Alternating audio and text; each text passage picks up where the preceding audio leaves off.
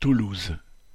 Les manifestants étaient entre trente-cinq et quarante mille, plus nombreux que le dix-neuf, entre vingt-cinq et trente mille. Dans la manifestation en rang serré, on trouvait des banderoles de lycées en grève et aussi les grosses entreprises du privé présentes avec leurs banderoles.